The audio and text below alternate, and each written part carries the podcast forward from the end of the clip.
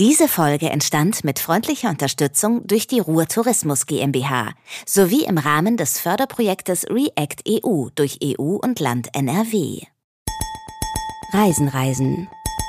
Der Podcast mit Jochen Schliemann und Michael Dietz. Herzlich willkommen zu einer ganz besonderen Folge Reisen, Reisen, denn wir sind an einem Ort, den es auf der Welt nicht oft gibt und der nicht überall ganz oben auf den fancy Bucketlisten steht. Bisher habe ich wenig Menschen auf irgendwelchen Sommerpartys in Berlin, London oder Bangkok getroffen, die dann gesagt haben, ach, wir waren dieses Jahr mal im Ruhrgebiet. Und das ist ein Fehler ihr Lieben. Also das noch nicht gemacht zu haben, denn das Ruhrgebiet ist ganz anders, als sich das viele vielleicht vorstellen. Das ist tausendmal mehr als die Klischees Fußball, Currywurst und irgendwas mit Bergbau. Obwohl dem Ruhrgebiet ohne diese Dinge, also Fußball, Currywurst, Bergbau, etwas Grundlegendes fehlen würde. Das Ruhrgebiet ist aber, das darf ich jetzt schon sagen, viel abwechslungsreicher, diverser und grüner, als man denkt. Und ja, es ist ein Ballungsraum. Also es ist so ein Haufen Städte in Nordrhein-Westfalen. Es ist sogar der größte Ballungsraum in Deutschland. Fünf Millionen, über fünf Millionen Menschen leben da. Aber zwischendrin gibt's ganz viel Grün, Flüsse, Seen, Berge, Platz zum Wandern, Fahrradfahren, perfekt für Familien und ein perfekter Ort zum Entdecken, zum Reisen. Ein perfekter Reisen-Reisenort. Und Jochen Schliemann, der ja auch zu diesem Podcast dazugehört, hm. der hat sogar da mal gelebt, in Dortmund. Grüß dich, Jochen. Hallo. Ja, sechs Jahre im Port, sechs Jahre in Dortmund. Und es ist genau das, was du weißt. Es ist charakterstark, ist diese mhm. Gegend. Das sage ich schon mal vorweg. Ja. Und das werden wir dieses Mal ganz, ganz groß beweisen. Und ich glaube tatsächlich, wo du das gerade gesagt hast, ja. ich kann mir sehr gut vorstellen, dass irgendwann auf diesen internationalen Bestenlisten, die jedes Jahr so rauskommen, die coolsten ja. Ecken der Welt, das heißt jetzt, weiß nicht, die Times, oder irgend sowas. The oder Guardian. The Guardian oder Lonely Planet oder so ja. steht irgendwann Ruhrgebiet. Ohne, das wird da draufstehen, weil es so coole Ecken hat und weil es so spannend, schön ist und auch wie gesagt, charakterstark. Es gibt da äh, Bilder im Kopf, die man mit nach Hause trägt, die kriegt man nirgends anders. Und ich glaube, es ist auch noch relativ unentdeckt. Also ja, genau. das, das Reisen, Reisen Headquarter ist in Köln. Das heißt, wir sind relativ nah am Ruhrgebiet dran. Jochen, du hast ja da sechs Jahre gewohnt in Dortmund. Ja. Ähm, ich war da schon ab und zu, ja. ne, bin da auch schon gereist, war auf Veranstaltungen, auf Konzerten, alles Mögliche. Es ist sehr, sehr nah.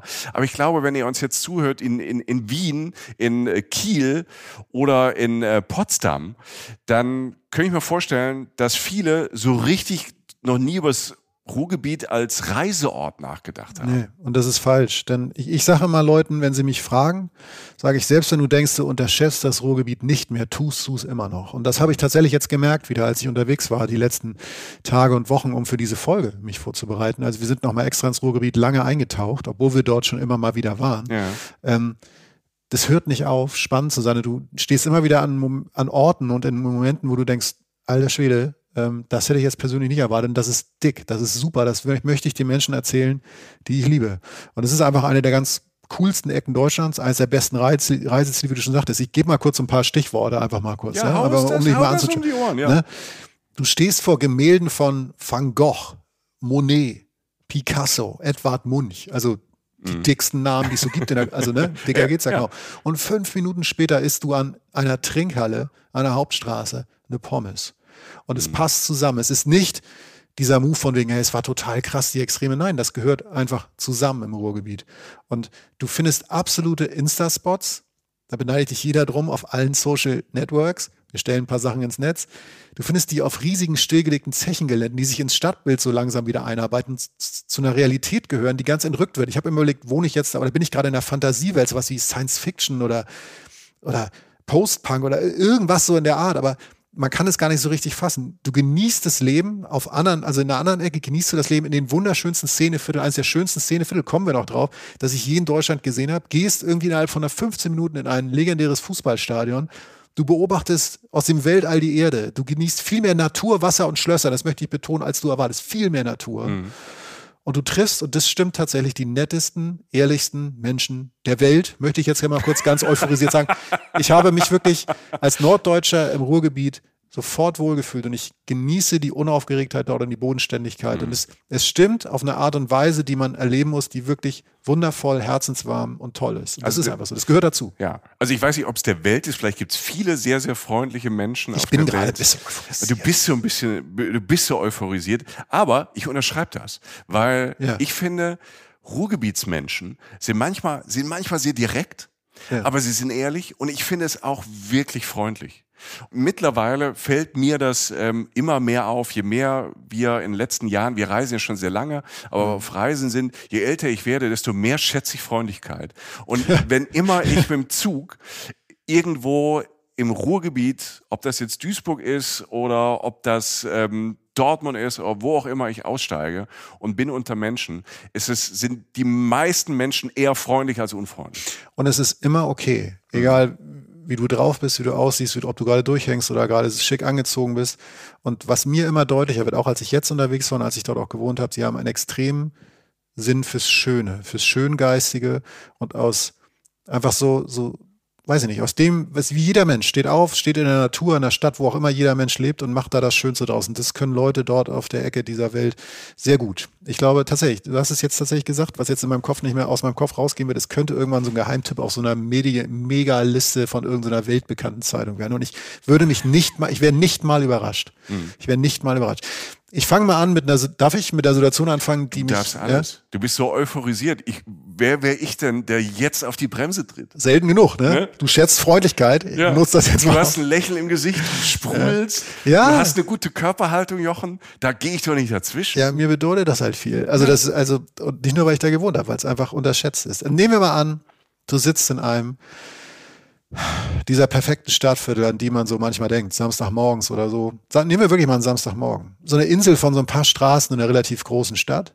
So mit so drei- bis fünfstöckigen Gründerzeit-Altbauten, Bäume an der Straße, zwischen den Häusern und der Straße. Manchmal die Straße ist schmal, ein paar Autos parken, aber halt auch viele Fahrräder und so. Schönes Lichtspiel in den Blättern, weil die Sonne scheint spielst ein bisschen auf der Straße.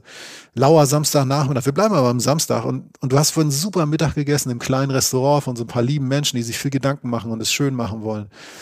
Ein bisschen, ein bisschen spazieren gegangen durch das Villa, hast dich festgequatscht, noch einen Kaffee getrunken irgendwo, sitzt irgendwo an der Straße und so langsam diesem wunderschönen beschaulichen Viertel, in dem man leben könnte, in dem man ein Wochenende verbringen könnte, das, das einfach schön ist, sind immer mehr Leute auf der Straße. Auch auf der Straße, wo die Autos fahren. Also so, so Trauben von Menschen werden so langsam. Die ziehen alle in eine Richtung. Und du denkst so, hm, was ist jetzt los? Ne? Du sitzt da so, trinkst dein Käffchen und guckst auf die Straße, denkst du, okay, ich bin hier im Kreuzviertel in Dortmund, mhm. ich gehe der Sache mal nach, denn ein paar von denen sind auch relativ gleich gekleidet. So.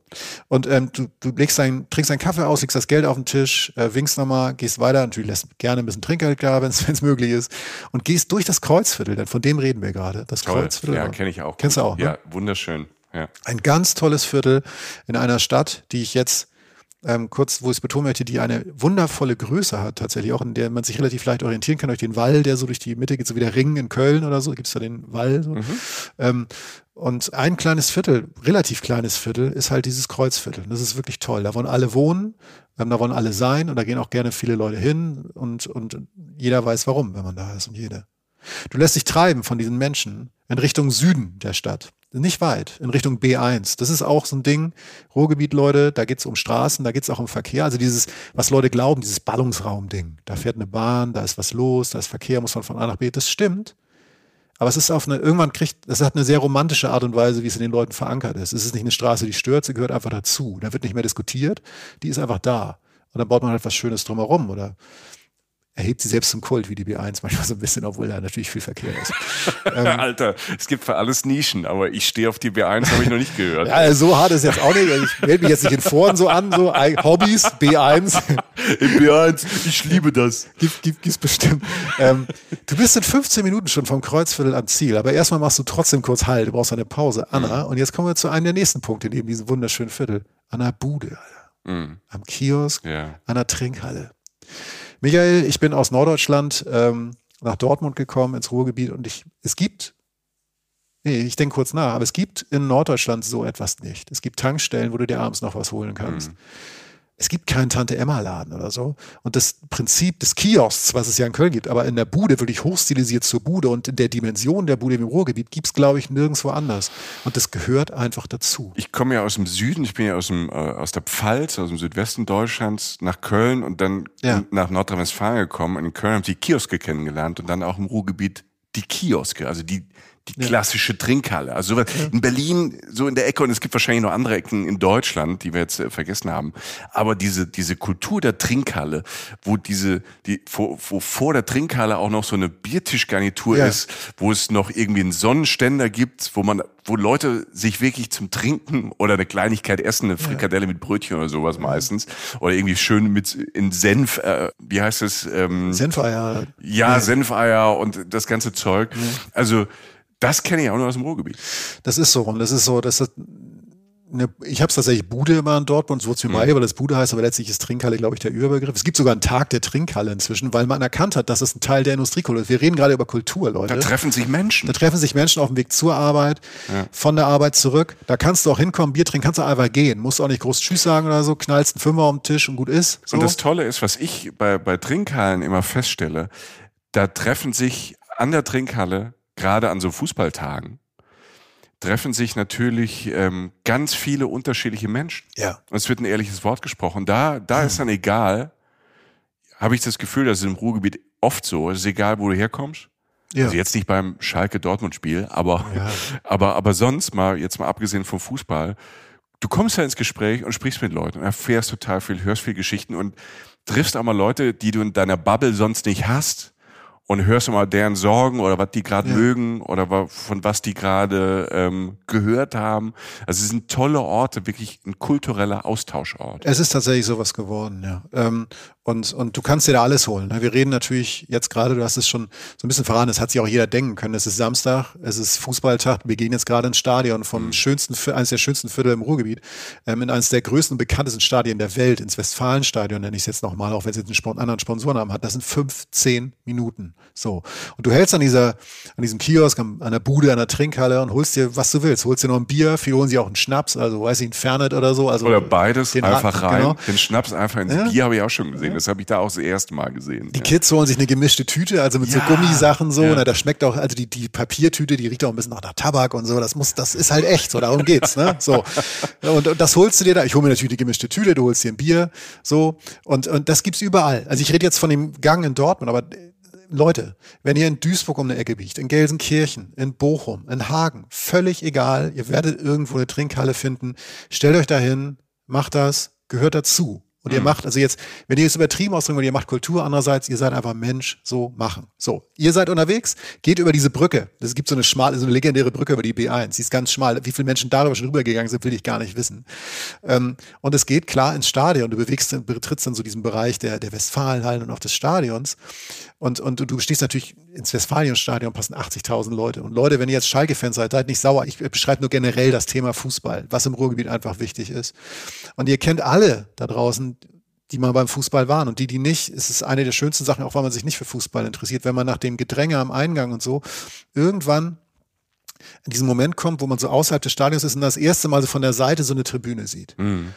Und dann siehst du dieses Flutlicht. Und in Dortmund siehst du die Süd, also die Südtribüne, da wurden Filme drüber geredet, so, so groß ist die. Aber überall siehst du die Fankurven, die Leute, das, dieses grelle Flutlicht und diesen grünen Rasen und da passiert was. So. Und das ist entscheidend. Ich mache hier keinen Fußball-Podcast, ich rede von Kultur. Ich will auch nicht, viele Leute übertreiben es auch manchmal, wenn sie sagen, Ruhrgebiet ist nur Fußball, aber es ist viel Fußball. Und das Westfalenstadion hat nicht ohne Grund 80.000 Plätze. 80.000 bei einer Stadt, die gar nicht so groß ist. Schalkes Stadion ist riesengroß. Und das gehört dazu. Und ähm, es geht nicht nur um die großen Vereine, es geht auch um kleinere Vereine wie Rot-Weiß Essen, Duisburg, Bochum, eins der schönsten, also es wird jetzt, wie gesagt, ich bin gleich fertig mit den Stadien, ich will es nur kurz sagen, das Bochumer Stadion ist eines der fotogensten und schönsten Stadien, die es gibt. Da gibt es englische Blogs, die sich darüber unterhalten, wenn du Deutschland bist, fahr nach Bochum. Erstens, du kriegst leichter noch eine Karte, und das ist nicht despektierlich gemeint, 26.000 Plätze, aber es liegt mitten in der Stadt. Und es, ist, es war eines der ersten Stadien, die keine Tatanbahn hatten drumherum, sondern einfach direkt das. Ein reines Fußballstadion. Ja, ja. An der Kastropper. Genau. Und ja. da gibt's, da gibt's so eine, so eine, so eine Pommesbude, die ganz legendär sind, so Ess-Pommes im Stadion, also gerade in Bochum oder so, das, das ist Kultur. Und diese, die, warum beschreibe ich diesen Weg? Wir sind jetzt im Stadion, weil das schon relativ viel von dem beinhaltet, wie ihr merkt, was das Ruhrgebiet ist. Und es klingt manchmal, manchmal klingt es so ein bisschen alltäglich und banal, das ist es aber nicht.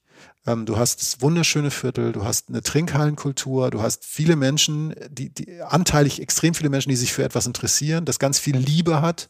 Du hast ähm, den Fußball an sich und ähm, diese Bodenständigkeit, die immer mitschwingt und trotzdem eine gewisse Art von Weltniveau. Weißt du, was ich meine? Mhm. Ja.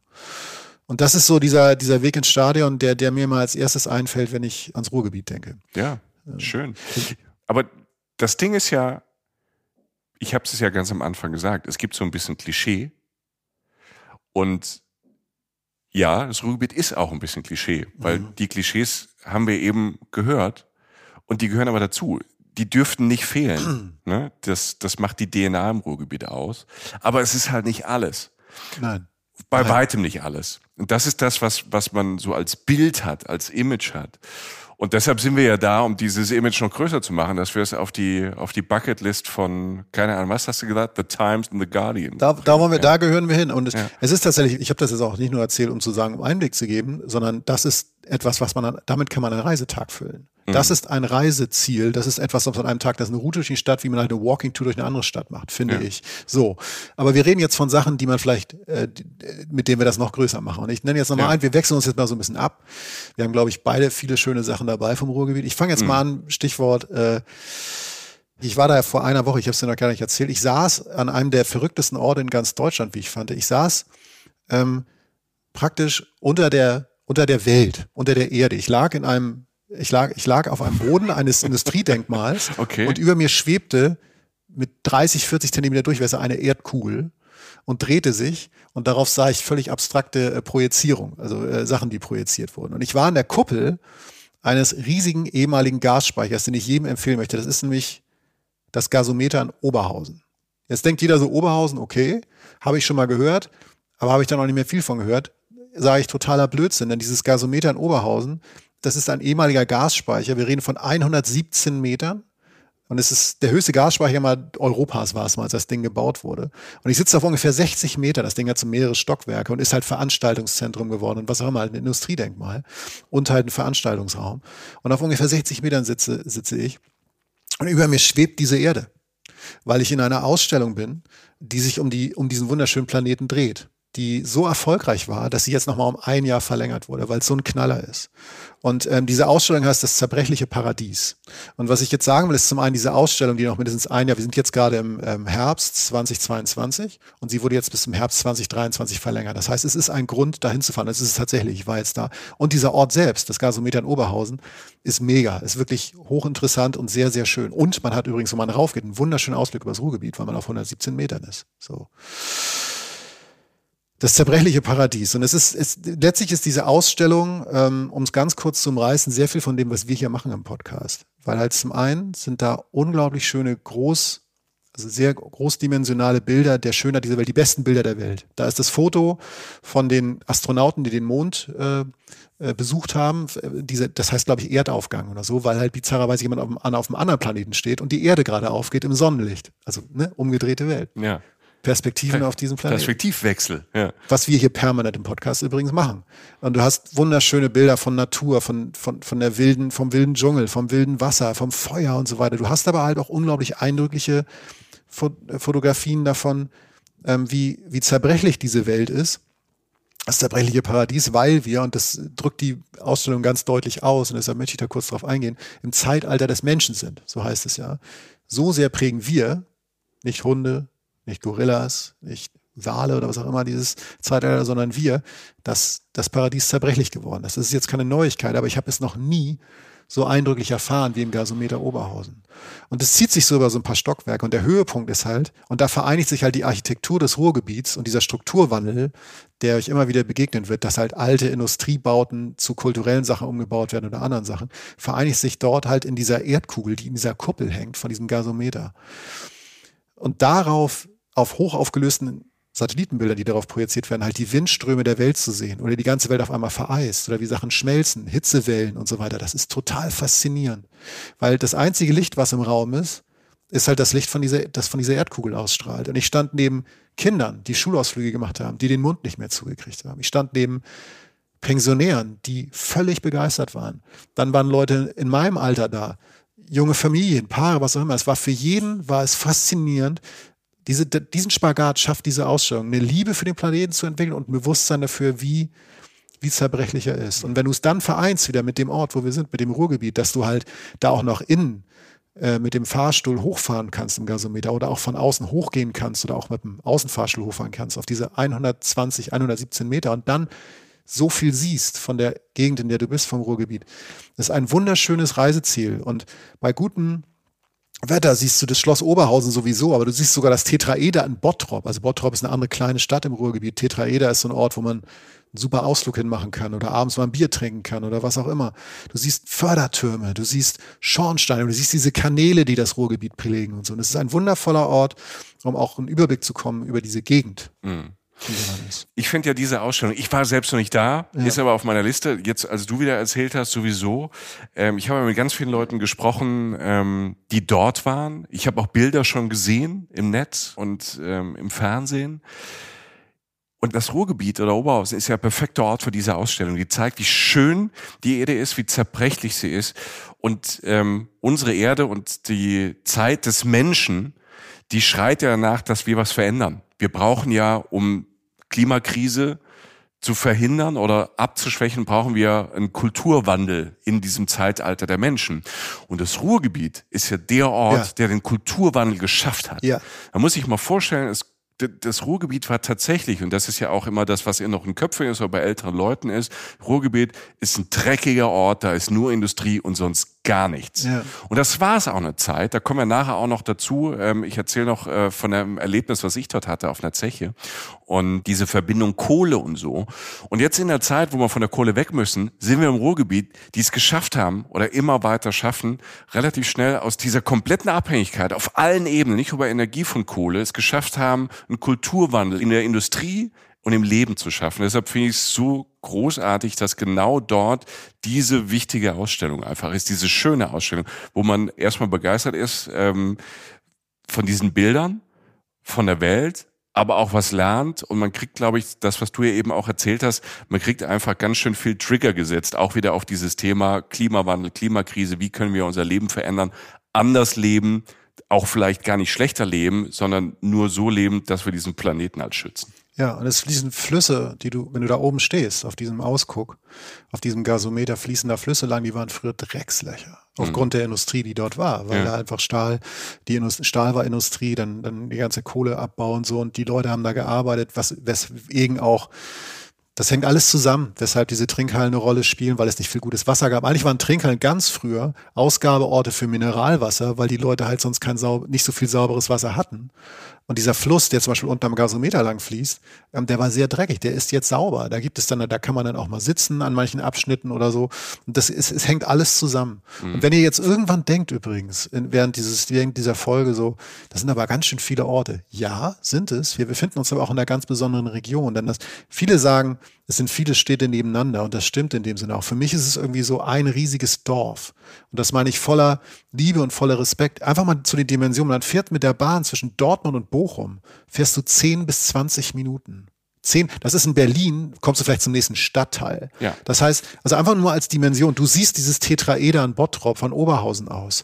Du siehst ähm, bei gutem Wetter noch ganz andere Orte. Du siehst von einer Stadt in die nächste und siehst dann, also das, das, das Die Städte gehen ja ineinander über. Richtig. Manchmal, ne? Also ja. dieses Ruhrgebiet, ne, was du jetzt sagst, sind Städte und Dörfer nebeneinander. Du hast mit Dortmund und Essen, das sind so, die haben so eine Größe von zwischen 500 und 600.000 ähm, Einwohner. Das sind, ich glaube, Essen ist so die größte Stadt, ja. dann kommt Dortmund. Ja.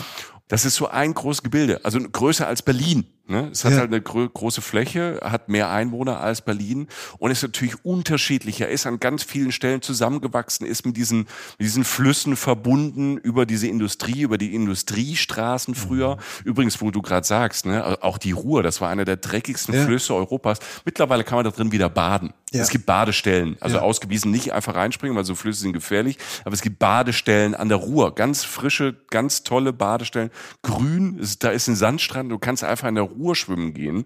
Leute, die jetzt wahrscheinlich 80, 90 Jahre alt sind, die würden sagen, wenn, wenn man da früher durchgelaufen ist, ähm, kann man mit einer anderen Farbe auf der anderen Seite wieder raus. Ne? Also, ja, ne?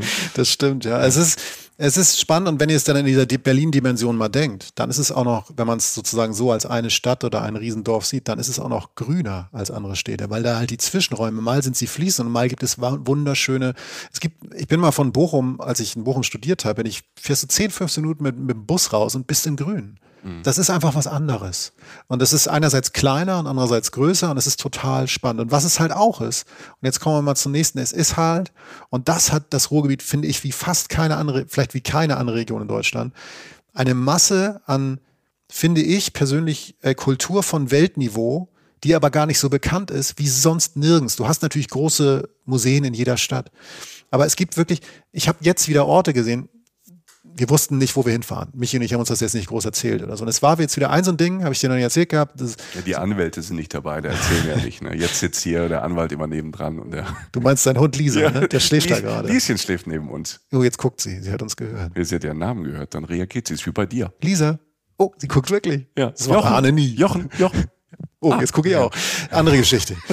Du weißt ja, wie das bei mir ist beim Reisen. Manchmal braucht es nur so ein Foto und ich will irgendwo hin. So. Ja. Das war in Mali so, das war in Australien so, das war in Peru so und das war auch tatsächlich in Duisburg so. Und das denke ich mir jetzt nicht aus. Es ist ein Museum, das heißt Küppersmühle. So. Museum für moderne Kunst in Duisburg. War mir nie ein großer Begriff irgendwann habe ich es halt gesehen und dachte, Alter, da muss ich hin. Und da kam diese Ruhrgebietsfolge auf uns zu. Wir haben gesagt, wir machen eine Folge zum Ruhrgebiet. Und ich stehe dann irgendwann an diesem Innenhafen in Duisburg, auch wieder so ein kleiner Hafen von so einem relativ begradigten Fluss, der jetzt aber wieder sehr sauber ist, wo auch wieder viel Strukturwandel stattgefunden hat, also von dreckig zu schön sozusagen, jetzt ganz grob, ne? auch wenn das Dreckige viel Schönes hat und hatte damals, es hatte auch eine Romantik. Diese Mühle, von der ich spreche, wurde vor über 100 Jahren errichtet. so Und es wurde immer wieder erweitert und ist heute halt ein Kunstraum. Und von draußen siehst du einfach ein riesiges Gebäude, was mich immer so an, weiß ich so, Großbritannien, Nordengland oder so erinnert hat oder so große rote Backsteingebäude, relativ brutal in die Landschaft gesetzt, direkt am Wasser, dazwischen so riesige graue Getreidesilos, alles sehr imposant. Und von drin ist dieses Museum sehr klar strukturiert. Das heißt, du hast also es ist es ist total interessant. Also das, das Kunstwerk ist mit das Museum. Mhm. Ja? Du hast sechs Meter hohe Decken, du hast extrem helle, große, ganz klar strukturierte Ausstellungsräume. Du hast dazwischen diese Silos, die ich meine von außen, wo du auch so durchgehen kannst von innen. Das heißt, die Kultur, die Industrie und auch das Gebäude selbst ist mit eingearbeitet in das Erlebnis.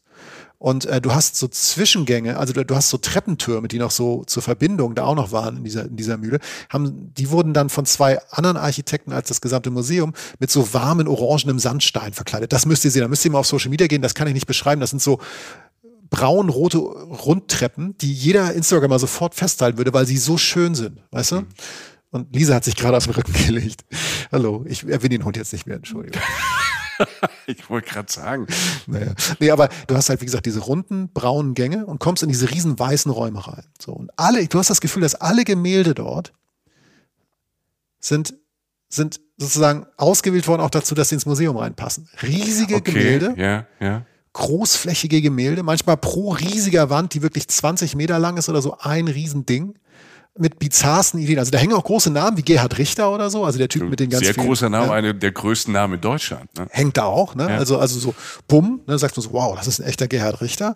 Aber andererseits auch so experimenteller Kram von Namen, die mir jetzt, ich bin jetzt kein Oberkunstkenner, nicht so bekannt waren, aber so, das gab, ich weiß nicht, da waren Riesengemälde von Sonnenblumenkerne und Erde auf Leimwand stand daneben. Und so sah es halt auch aus. So abstrakte Kunst sozusagen.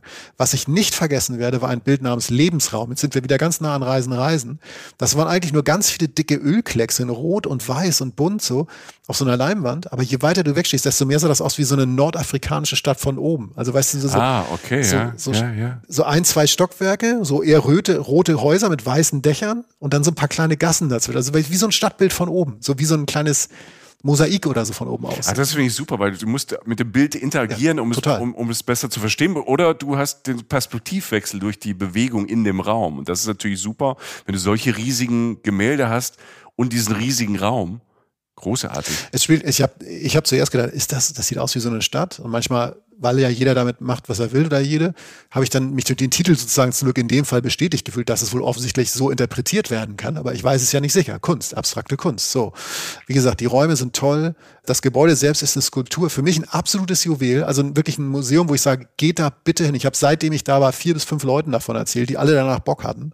Und äh, das ist alles, wie gesagt, zwei Minuten vom klassischen Pott entfernt. Du stehst halt zwei Minuten später an der Trink, da ist ein mega Restaurant in, dem Museum, das ist auch hochklassig, der kostet auch ein bisschen mehr, also wirklich hochklassiges Essen, aber halt drei, zwei Meter weiter ist dann halt wieder die Trinkhalle, so weil es halt einfach nebeneinander existiert. Ähm, Duisburg-Marxloh ist ganz nah, ganz verschrien gewesen als Problemviertel. Problemviertel ist sicherlich nicht das einfachste Viertel der Welt, aber da gibt es natürlich dann so gute Baklava zum Beispiel. Da kannst du auch gut essen. Vergesst das nicht. Bevor ihr mehr Stempel auf Viertel drauf macht, das meint ihr, was da für eine Kultur ist an Essen. In Marxloh Baklava essen und dort äh, arabisch, türkisch essen. Ja. Meine Herren. Ja. Also gibt's natürlich in allen Qualitäten, ähm, sei es Imbiss, sei es Restaurants. Meine Herren, wir beide mögen ja Baklava und da kannst du dir so richtig so Kartons einfach mitnehmen. Ja. Das ist schön am Baklava, die sind ja so süß, so viel Zucker drin, die halten ja auch. Da kannst du ja auch einen großen Karton mitnehmen. Müssen sie aber nicht. kann, man, kann man auf der Zugfahrt schon essen. Alles schon passiert. Das ist, soll alles passieren. Ja, ich sag mal, Bochum, Dortmund sind zehn Minuten. Ne? Also, der Regionalexpress war, äh, naja, egal. Ähm, dieses Museum Küppersmühle war für mich, ist ein, für mich ein absolutes Highlight, möchte ich jedem ans Herz legen. Ähm, kleine Sachen noch in Duisburg, die ich trotz, kleine Sachen, aber Sachen, die ich kurz noch anreißen will. In Duisburg, eine Stadt, die noch nicht ganz oben in der Times steht sozusagen. Schreibt euch einfach auf Tiger and Turtle, also ah, Tiger. das ist super. Mega. Das ist super. Das ist so abgefahren. Ne? Das ist so eindrucksvoll. Das ist, es ist inzwischen auf Desktop-Hintergründen erhältlich. Also es gibt so allgemeine Desktop-Hintergründe für Ja, Rechner. erklär mal, was es ist. Desktop-Hintergrund? Nein, Tiger Turtle. Es ist letztlich, ich würde mal sagen, es ist eine, Ja, für junge Leute, die nicht mehr wissen, was ein Desktop ist. Ja. ähm, es ist letztlich, ich würde sagen, eine begehbare Achterbahn. Also es ist eine Outdoor-Skulptur, riesengroß, ein 220 Meter langer begehbarer Gang. So eigentlich. Aber der ist geschwungen wie eine Achterbahn. Und der steht auf so einer, auf einer alten Halde, auch wieder Industriehalde, Strukturwandel. Also Halden sind ähm, quasi, da sind aus den Zechen, aus den Bergwerken, alles was so übrig war, ist natürlich so aufgetürmt worden. Und das sind jetzt Halden. Es gibt im, im ganzen Ruhrgebiet ganz viele verschiedene Halden. Die sind dann so bis zu 150 Meter hoch, würde ich Ja. sagen. Also die sind unterschiedlich hoch. Und mittlerweile hat man auf diese Halden Kunst draufgepackt. Man hat tolle Rad- und Gehwege. Also du hast mega geile Mountainbike-Strecken dann auch. Und hier sowas wie Tiger and Turtle in Duisburg. Also fast jede Halde hat was Besonderes.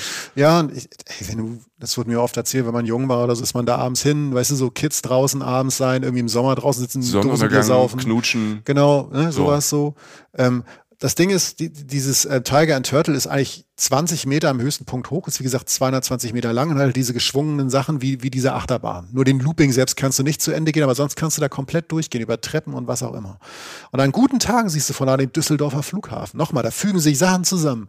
Und das äh, ein, eine wunderschöne Außenskulptur, die man gesehen haben sollte, die wirklich auch, auch da wieder, Leute, wenn ihr davon ein Foto macht, dann werdet ihr ein paar Likes mehr bei Instagram bekommen. Und die ist begehbar, also begehbare Ja. Kunst auf einer alten, 200 Jahre alten Industriehalde.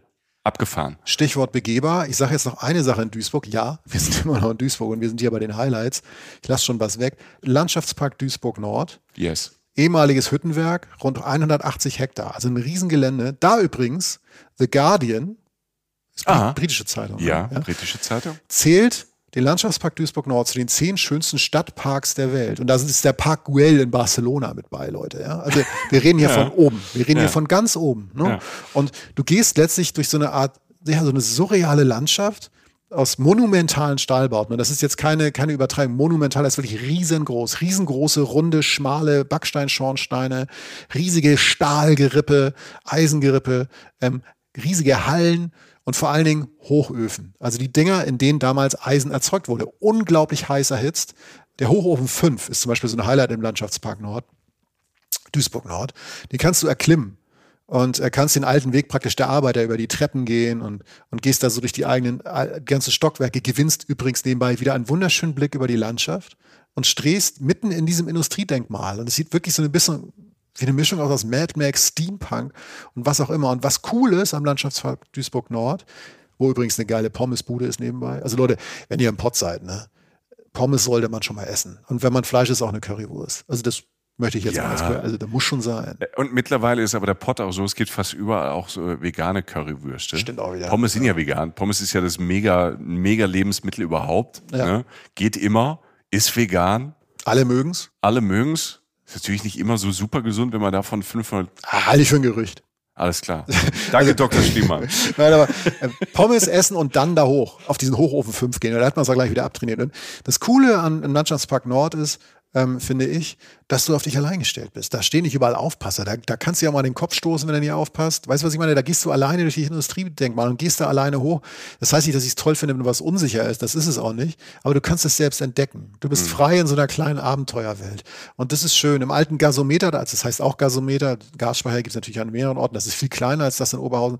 Kannst du tauchen. Also da wurde eine Tauchschule errichtet. Es gibt da schöne Hallen, wo Veranstaltungen stattfinden und so weiter. Also so viel einfach zu Duisburg. Und jetzt kommen wir mal zu einer anderen Stadt, würde ich mal sagen, ähm, wo, wo Michi war. Mehr wei viel mehr weiß ich nicht. Ich weiß nicht, was du da gemacht hast, aber eine Stadt, in der ich studiert habe. Mhm. Aber eine Stadt, die du unbedingt jetzt nochmal sehen wolltest, hat er mir gesagt. Bochum. Ja, Bochum. Also wir fahren quasi von Duisburg. Das ist quasi der westlichste Teil des Ruhrgebiets, sagen wir ja. so, wo die Ruhr in den Rhein fließt. Ne? Duisburg ist immer so an der Kante Niederrhein, ja. Ruhrgebiet. Beides irgendwie. Setzen wir uns in die Bahn einfach mal so zwischendurch, das komplette Ruhrgebiet ist perfekt. Also wenn man nicht morgens Pendler ist und dann wird's voll ist, wenn man als Reisender da ist, perfekt Bus und Bahn, öffentliche Verkehrsmittel, finde ich großartig, weil du kommst von zwischen diesen ganzen Orten immer ja. gut hin und her. Allein der RE1, der Regional, der fährt ja von so, also der fährt ja schon fast einmal komplett durch. Also ja, es stimmt, ich stimme nur zu und es ist alles nah. Ja. Aber Duisburg-Bochum ist eine der weitesten Strecken. Okay. Ja, also mit der Bahn mit der S1 sind wir jetzt so 30 Minuten unterwegs ähm, von Duisburg Richtung Bochum. Wow, 30 Minuten Berlin heißt das Stadtteilwechsel. ja. ja, und da bist du von Duisburg, da bist du durch Mülheim an der Ruhr gefahren, da bist du durch Essen gefahren, durch ganz ja, gefahren. Es ist so. Also, ja, es, ist, das so. ist halt so das Verrückte, was so besonders ist an diesem ganzen Gebiet. Und Bochum kennen viele den Ort, den Namen, auch wenn man nicht daherkommt. Klar, einmal müssen wir droppen, Herbert Grönemeyer, Bochum. Schon ne? im Blick. Oh, du kannst. Muss ich nochmal? Ja, Sehr ich kann es nicht so gut. Andere ja, aber immerhin besser als ich. Ne? Und er hat ja auch gesagt, Bochum ist keine Schönheit. Ne? Leider total verbaut. Leider total verbaut. also, hier. Aber das macht auch Bochum dann aus. Ne? Ja. Ich finde ja, Bochum hat mehrere Highlights und Überraschungen. Und zwar Überraschungen von Weltruhm. Und ähm, auf der Reise durch das Ruhrgebiet ist Bochum also mindestens mal ein Tag und auf jeden Fall ein Abend muss man Bochum machen. Ja, ich wüsste schon, was ich am Abend mache, aber ich lasse erst mal. Ja, hör mal zu, du warst ja, ja da. Ähm, man kann ja auch an einem Abend mehrere Sachen machen. Ich Ganz nicht. ich muss da einer mal gleich ins Bett. Alter. Das stimmt, nach der Tagesschau. Ähm, Bochum hat eines der schönsten Theater Deutschlands. Ja. Vielleicht sogar das schönste. Es wird immer wieder ausgezeichnet. Es ist architektonisch eine Wucht steht in Bochum-Ehrenfeld. Es ist so ein großer, mächtiger, roter Klinkerbau aus den mhm. 50er Jahren. Also das Theater gibt's schon viel länger, aber es war im Krieg dann zerstört. Und ist jetzt so ein 50er-Jahre-Bau mit einer riesig großen Fensterfront, wenn man davor steht, auf dem Vorplatz über mehrere Stockwerke hoch. Vom Eingang bis unter das Flachdach. So schöne, zierliche Stahlsäulen, viel Glas, Goldkanten. Und innen sieht man dann von außen schon rote Teppiche.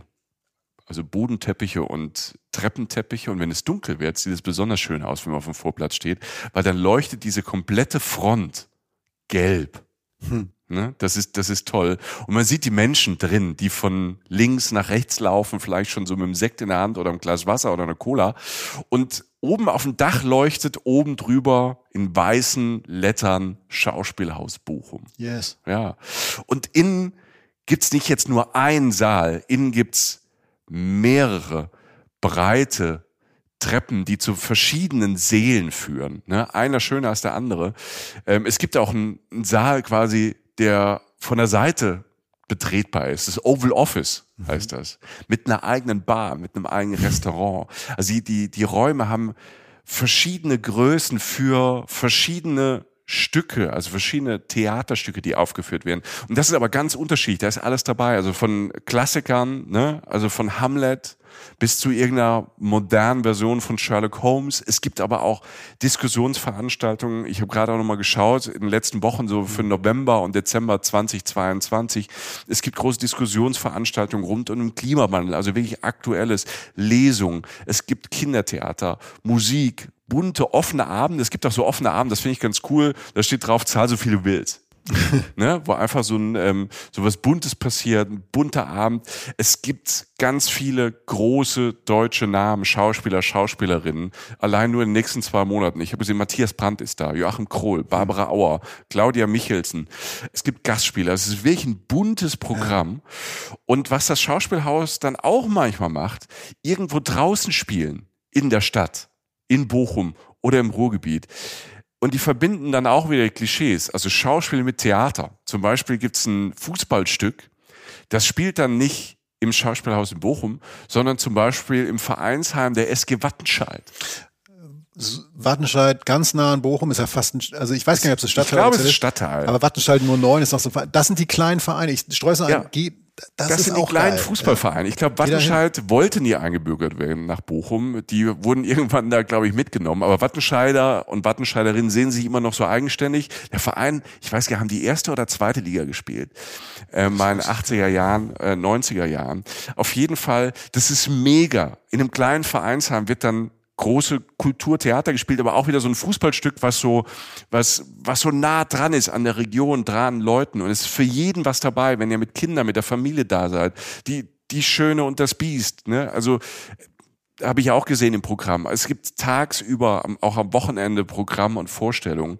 Also da ist für jeden wirklich was dabei. Das Schauspielhaus Bochum. Ich war äh, schon zwei Abende da und es war irgendwie immer fantastisch. Die Atmosphäre toll. Es ist auch so ein Theater und ich habe oft das Gefühl, wenn ich mit Leuten äh, spreche, ähm, die sagen, ja, Theater gehe ich nicht so gern oder kenne ich jetzt nicht so, ich weiß auch nicht, da gehen nur so fein, in Anführungszeichen, feine Leute hin oder das ist so was Intellektuelles. Und genau das ist das nicht. Und das strahlt auch das Theater, das Schauspielhaus in Bochum aus. Das ist offen für alle. Du kannst dort nichts falsch machen. Du kannst dich reintrauen. Es ist kein, kein Ort, kein intellektueller Ort, sondern es geht um, geht um Kultur, es geht um Spaß, Unterhaltung und dass Leute zusammenkommen als, als, als Treffpunkt. Und das strahlt dieser Ort einfach aus. Plus aber auch dieser 50er, 60er Jahre Schick. Also ich finde diese roten Teppiche da und diese breiten mhm. Treppentollen, da ist so ein bisschen Gold und die, und die Fenster. Also allein der Ort ist schon ein Erlebnis, wenn man dann Glück hat, dass einem das Stück auch gefällt, was ja. da gespielt wird für die anderthalb Stunden Stunden, dann ähm, ist es wirklich magisch. Das ist auf jeden Fall eine der Optionen, wenn man sagt, man möchte in so einem Urlaub auf so einer Reise auch einen Abend im Theater verbringen, ist das definitiv eine Option. Weil genau das ist halt eben nicht dieser elitäre Quatsch, aber es hat trotzdem höchstes Niveau. Du hast ja gerade die Leute gesagt, das Schauspiel aus Bochum ist halt ein Begriff. Mhm. Auf jeden Fall, auf jeden Fall. Was mir gerade einfällt, ich hatte äh, gerade Wattenscheid. Ne? Ja. Weißt du, ich habe in Bochum studiert und in Dortmund gelebt. Ja. Ähm, Zehn ne? Minuten. Zehn ja. Minuten. Weißt du, dass James Bond die fiktive literarische Figur aus Wattenscheid kommt. Was? In Wattenscheid geboren ist. Wattenscheid? Wattenscheid. Ich sehe es in deinem Gesicht. Nein, Nein ich habe das, ich ich hab das durch Zufall nee. gelesen. Pass auf, kleine lustige Geschichte, aber ähm, deshalb, ich habe ja gesagt, Bochum mhm. hat große Überraschungen. James Bond, also diese fiktive James Bond Biografie, wurde geschrieben von John Pearson. Mhm. Das war ein enger Mitarbeiter von Ian Fleming, der hat James Bond erfunden. Ja. So. Und da gibt's ja auch eine, nicht nur die Geschichte, die wir aus den Filmen kennen, sondern es gibt eine ganze Biografie und alles mögliche. Und John Pearson hat das alles aufgeschrieben. Und James Bond wurde tatsächlich 1920, also den, den wir im Kino sehen, ja. wurde 1920 in Wattenscheid geboren. Denn ist, äh ne? James der Vater, also der Vater von James Bond, Andrew Bond, der war nach dem Ersten Weltkrieg bei den Alliierten und da war hier in den besetzten Gebieten im Ruhrgebiet, da waren die Briten und ähm, da war der beschäftigt und war mit seiner Frau. Also die Familie Bond lebt im Ruhrgebiet. Ach was. Und äh, James Mutter Monique, die wollte James natürlich in London auf die Welt bringen. Aber pass auf, es ist sehr, sehr lustig. In dieser alten Biografie steht es drin, die wollten nach London, aber die Züge fuhren nicht. ne? Also wurde James tatsächlich in Wattenscheid geboren. 1920 und lebte dann vier Jahre im Ruhrgebiet, bis dann die Familie Bond weiter nach Ägypten gegangen ist, weil der war ja auch schon in Geheimdiensten, alles möglich, große Industrieller. Aber ich, ich dachte dann, stell dir mal vor, in meiner Fantasie, James Bond Wattenscheider und irgendwann so ein Streamingdienst sagt dann irgendwann, wir machen mal so ein Prequel für James Bond. Ich wollte gerade sagen, wo ist das Prequel? Alter? So, und dann geht es los im Wattenscheider Einwohnermeldeamt, dieser Film. Und du hörst die Frage von so einem Wattenscheider oder einer Wattenscheiderin an diesen Andrew Bond, an den Vater, und, das, und, und fragt, wie soll das Kind heißen? Und zum ersten Mal fällt der Satz Bond. James Bond. Und der Satz fällt im Einwohnermeldeamt von Wattenscheid. Ja, mehr geht nicht. Alter. Mehr geht nicht. Das ist, äh, ich, ich will das Prequel, Alter. Ich will, dass Daniel Craig verlängert und dass er das dreht. Dass der Typ irgendwie mit so einem, mit so einem riesen Motorrad einmal von Wattenscheid aufs Schauspielhaus springt und sich dann in Ehrenfeld abrollt. Oder ja, ist gut. Ja. Äh, wir bleiben noch mal kurz zurück zum Schauspielhaus. Ich wollte gar nicht, aber das ist mir gerade wieder eingefallen. Ja. Ähm, das Schauspielhaus ist ja an der Königsallee und du hast ja gesagt, Bochum-Ehrenfeld. Ne? Also wenn man so einen Tag hat ähm, oder sagt, man hat eine Vorstellung im Schauspielhaus, dieser Stadtteil Ehrenfeld drumherum, da gibt's echt so ein paar nette kleine Geschäfte, Boutiquen, Klamottenläden, Restaurants, Cafés. Ich möchte sehr das Fräulein Coffee. Ich weiß nicht, ob du das kennst. Fräulein Coffee ist ähm, fast gegenüber vom äh, Schauspielhaus äh, eine Straße weiter. Ich habe da ähm, fantastisch einen rote Beete-Salat gegessen mhm. und danach eine sehr leckere Hashtag vierte Mahlzeit, hatte ich so noch nie, eine vegane Donauwelle. Hallöchen. Eine vegane Donauwelle hatte der feine Herr Dietz. Und das passt perfekt zum coolen Café. Cooles, hippes Publikum. Äh, auch wieder sehr freundlich, auch wieder sehr, sehr ehrlich. Ähm, das hat mir sehr gut gefallen. Und was man da auch noch machen kann, vom Schauspiel aus, auch nicht weit zu Fuß, Bermuda-Dreieck, das Bochumer Bermuda-Dreieck, da gibt's ganz viele Restaurants, Clubs, Kneipen, Kneipen, Kneipen, da ist abends immer viel los. Gerade im Sommer ist das toll, da kann man überall draußen sitzen. Was mir gerade noch einfällt, ähm, Bochum Total, Kennst du das? Ja klar, ja, klar. Bochum Total Open Airs in Deutschland. ist eines der größten ja. Open Airs Festival. Das ist da mitten in der Stadt in Bochum, im Bermuda-Dreieck. Da sind ganz viele Bühnen, ganz viele Acts über zwei, drei Tage. Alle sind unterwegs. Es ist alles, glaube ich, umsonst und draußen. Ja, umsonst, ja. Da sind ganz bekannte ähm, Bands dabei, aber auch so ganz, ganz viele neue Bands aus der Region und so. Das ist toll, um da in Bochum zu sein, weil da ist ordentlich was los. Was mir auch noch eingefallen ist, ähm, das Zeltfestival Ruhr in Bochum, am Chemnader See, auch ein schöner See. Mhm. Und da ist, ähm, wird dann einmal im Jahr im Sommer so eine Zeltstadt aufgebaut. Und da sind dann in den Zelten und drumherum sind dann auch Konzerte, da ist dann Comedy und auch wieder Theaterbühne. Ich habe mal geguckt, dieses Jahr 2022 waren die Fantastischen Vier da. Also ist schon groß auch, ne? ja. große Namen. Ähm, dieses Jahr ist der Kabarettist Thorsten Streter da. Habt ihr vielleicht schon mal gesehen? Ja, kenne ich, ja. Streter, Mütze, ja. Ne, ist Dortmunder, kommt aus dem Ruhrgebiet, ist Ruhrgebiet der Urgestein. Also da gibt's auch Comedy, möchte ich sagen, nicht nur Konzerte. Das ist dann immer im Sommer. Ja, das ist immer besonders toll. Selbst wenn man sich keine Tickets kaufen möchte für die Konzerte, drumherum sind immer Märkte und es gibt ganz viel saisonales ähm, Essen dort, auch aus dem Ruhrgebiet. Also das ist wirklich toll. Einen habe ich noch und ich merke gerade Bochum, Bochum geht gerade durch die Decke hier bei uns. Naja, Duisburg ist, also die sind Kopf gleich Kopf, auf, Kopf ne? an Kopf. Aber ne? wir reden hier über, ne, nochmal, Bochum ja. und Duisburg. Ja, alles Ruhrgebiet. In unserem Podcast gehört das alles zusammen. Ähm, was auch noch eine schöne Geschichte ist und was toll ist auch für Erwachsene und Kinder, Bochum ist Weltraumstadt.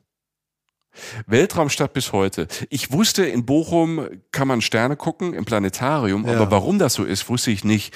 Und als ich da war, wurde es mir erklärt. Und das ist echt eine verrückte Geschichte. Bochum ist Weltraumstadt. Das haben nicht viele Planeten auf dem Schirm, nur die Fachleute. Grund ist ein verrückter Typ. Der Typ heißt auch, als würde er aus dem Ruhrgebiet kommen. Er kam auch aus dem Ruhrgebiet. Heinz Kaminski. Jawohl. Wenn das mal ein Ruhrgebietsname ist. Und der Heinz Kaminski, der war so ein, so ein Sternegucker. Und nach dem Zweiten Weltkrieg hat er die Sternwarte Bochum gegründet glaube ich, erst so als Verein oder hin, ja.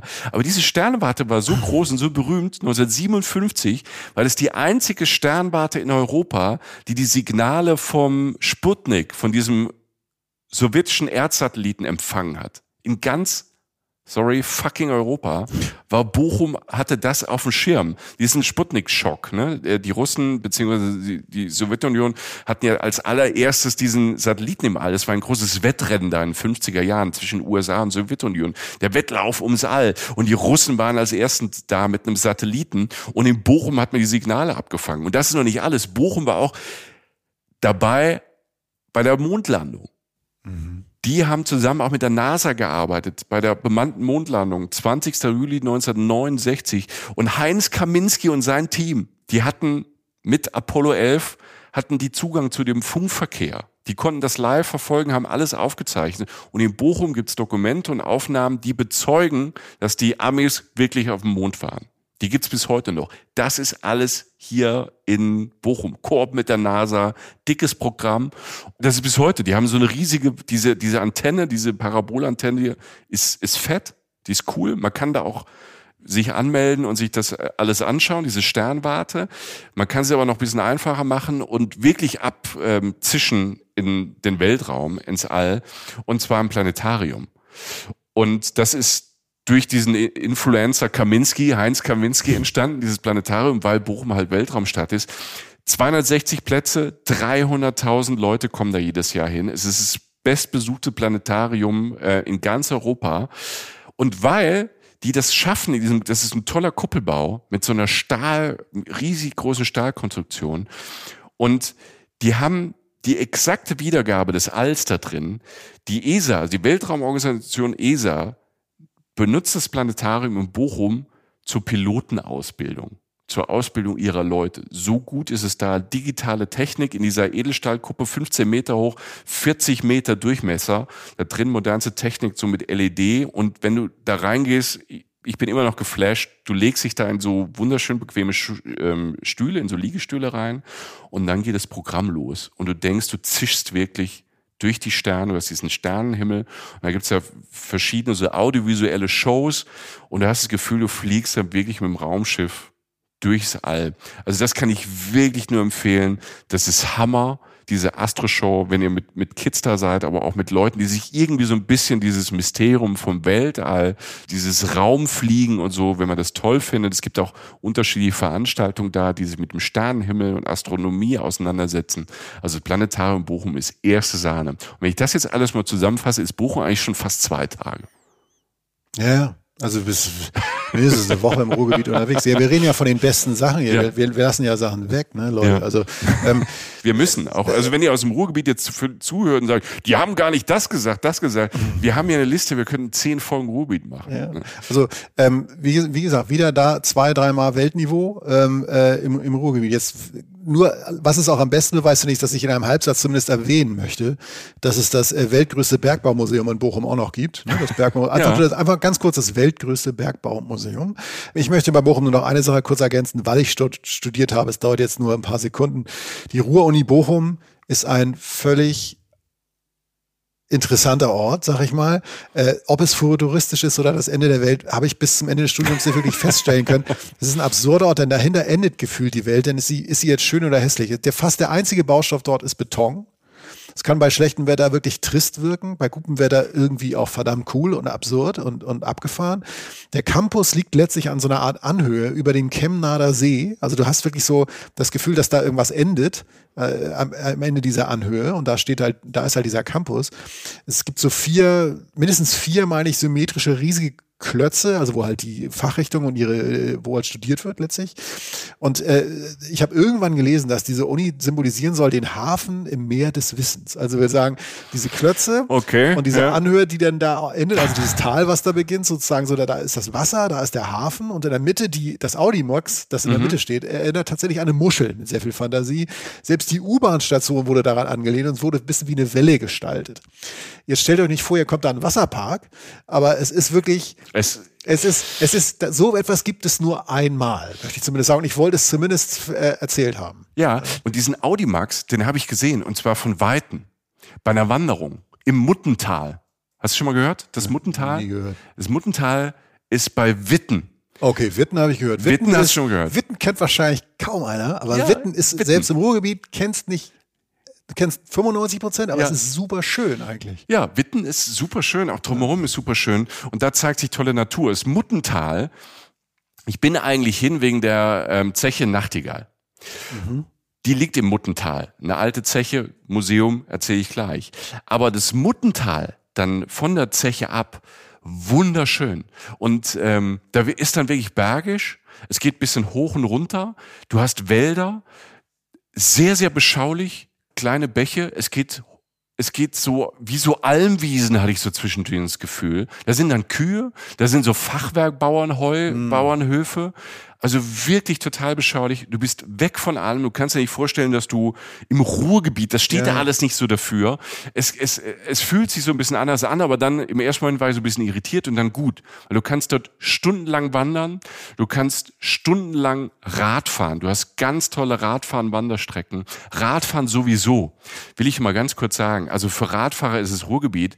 Entweder für, für so Mountainbiker gibt's ganz viele tolle Strecken. Und wenn man so das Ruhrgebiet bereisen möchte, geht das auch super mit Fahrrad. 1200 Kilometer Fahrradstrecken. Und es gibt diesen Fahrradschnellweg, diesen Ruhrtal-Radweg, 250 Kilometer von Winterberg bis nach Duisburg. 250 Kilometer, super ausgebaut. Also wenn ihr Radreisende seid oder sagt, hey, ich mache Ruhrgebiet als, ich fahre mit Fahrrad jeden Tag so 10, 20 Kilometer und dann bin ich am nächsten Ort, und dann kann ich wieder da einkehren und da einkehren und da Stop machen oder ich nehme zwischendrin mal das Fahrrad mit in irgendeine Bahn. Das geht dort alles wunderbar. Also öffentlicher Nahverkehr ist toll und so kommt man dann auch äh, mit dem Fahrrad durch das ähm, durch das Muttental. Das kann ich wirklich zum Wandern. Das ist jetzt für Ruhrgebietsleute auch kein Geheimtipp. Von da kann man wunderbar wandern. Ja, für die anderen aber schon. Genau. Ja. Und deshalb ist es richtig, das zu sagen. Und das, was du mit dem Fahrrad sagst, das kann man nicht oft genug unterstreichen. Es ist tatsächlich so, ähm, das werdet ihr auch in unserer NRW-Folge so ein bisschen gehört haben. Da ging es auch unter anderem um Wuppertal, was jetzt ja nicht zwingend zum Ruhrgebiet gehört, aber so die Ecke ist.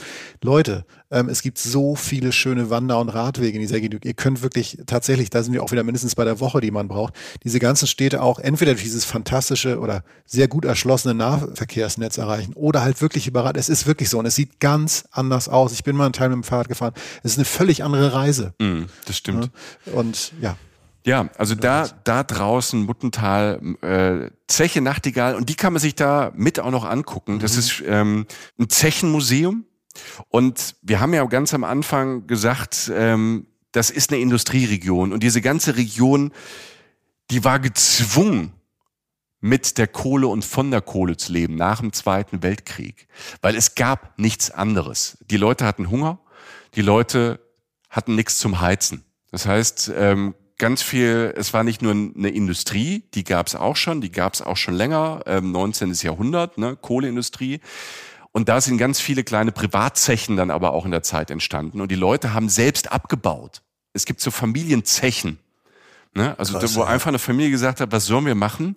Das heißt dann, glaube ich, auch Familie, ähm, Familienpütt. Ne? Das ist so ein Ausdruck da im Ruhrgebiet, dass Familien sich einfach eine Zeche gebaut haben, Krass. um irgendwie, ja, also Familienpütz, äh, Kohlenzwerge, so hieß das. Es gab über 1000 Stück. Mhm kleinere, die Privatleute, die das gemacht haben, weil 46, 47, so nach dem Krieg, war das da wirklich arm und dreckig.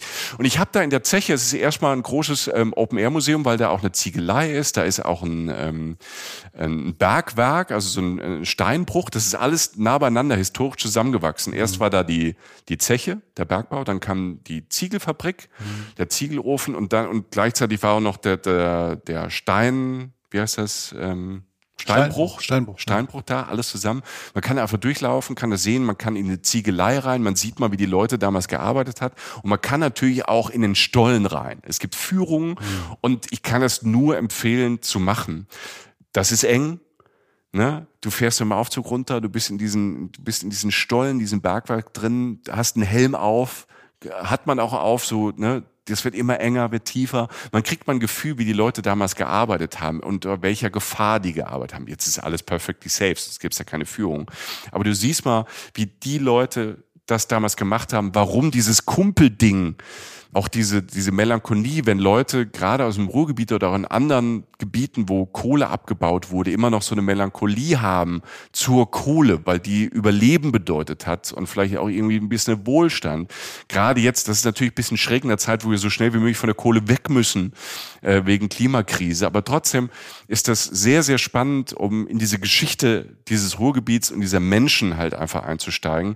Und da ist diese Zeche Nachtigall einfach großartig, weil man von allem was mitkriegt. Man fühlt es richtig, ist toll erklärt für groß und klein. Man kann dann, man kann auch mal schnell nur eine Viertelstunde durchlaufen, man kann aber auch zwei Stunden verbringen, je nach welcher Intensität du Bock hast. Es gibt auch ein total nettes Café da, das war schön. Also ein schöner Ausflugsort, dass man sagt, man macht erst die Zeche und macht dann vielleicht eine Wanderung oder umgekehrt.